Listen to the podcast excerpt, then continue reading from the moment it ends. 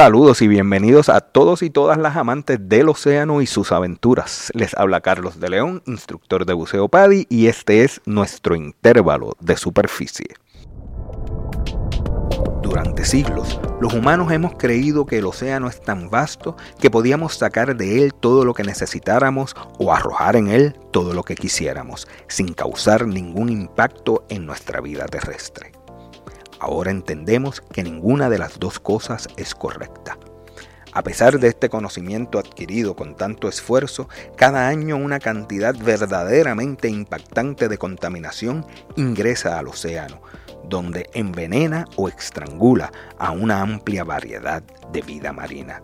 Y ni hablar de la gran cantidad de recursos que sacamos de estos como si fueran infinitos. El problema es claro. Entonces, ¿Qué podemos hacer al respecto, tanto como sociedad o como individuos? Si bien muchas de las soluciones más importantes a la crisis de la contaminación de los océanos requerirán cambios a nivel social, todavía hay acciones que los individuos podemos tomar para ayudar. Muchas de las soluciones a la crisis de la contaminación de los océanos requieren cambios de alto nivel en la forma en que producimos y fabricamos alimentos y bienes y en la forma en que eliminamos los desechos. Eso significa que el paso más importante que podemos dar individualmente es abogar por estos cambios. Sí, tenemos que tirarnos a la calle y protestar contra los que realmente están haciendo el daño y contra los gobiernos que no hacen nada contra estos. Las soluciones necesarias requieren cambios en nuestra estructura y leyes regulatorias.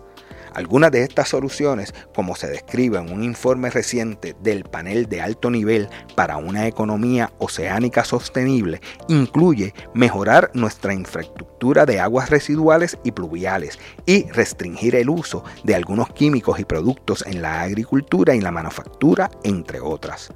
Claro, hay algunas acciones que podemos tomar individualmente que ayudarán. Una de las más importantes es utilizar menos plásticos de un solo uso. Otro paso importante es pensar en lo que realmente necesitamos en nuestra vida diaria. Esto reducirá el desperdicio innecesario. Y sí, el reciclaje sigue siendo útil, siempre y cuando entendamos que reciclar y utilizar una bolsa reusable por sí solo no salvará el planeta. Si queremos salvar el océano de la contaminación, debemos cambiar nuestra relación con los procesos y elementos que conducen a la contaminación.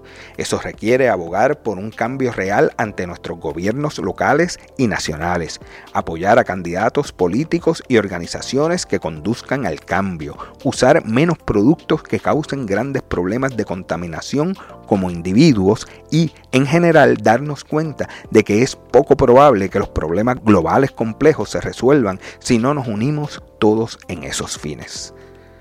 La comunidad científica nos ha estado advirtiendo durante décadas que los humanos estamos provocando cambios climáticos severos y potencialmente irreversibles, esencialmente quemando nuestro planeta y a nosotros mismos con dióxido de carbono. Salvar nuestros océanos es un asunto colectivo. Ciertamente no arrojar basura a los mares sigue siendo de vital importancia individual, pero como sociedad nos toca a todos exigir a nuestros gobiernos no solo nuevas y mejores leyes, sino cumplir con estas y con las ya existentes. Solo así podremos salvar nuestra forma de vida en el gran planeta azul. Espero estos minutos nos hayan sido de utilidad, que hayamos aprendido algo nuevo y que nos sintamos inspirados a explorar el mundo submarino. Recuerda buscarnos en tu plataforma favorita para escuchar podcasts. Estamos en Spotify, iHeartRadio y Google Podcasts, entre otros. Suscríbete para que no te pierdas futuros episodios y comparte en tus redes sociales. Y no dudes en acceder a nuestra cuenta en Instagram y dejar tus comentarios sobre este y sugerencias para futuros episodios. Gracias por escuchar. Nos encontraremos en nuestro próximo intervalo de superficie.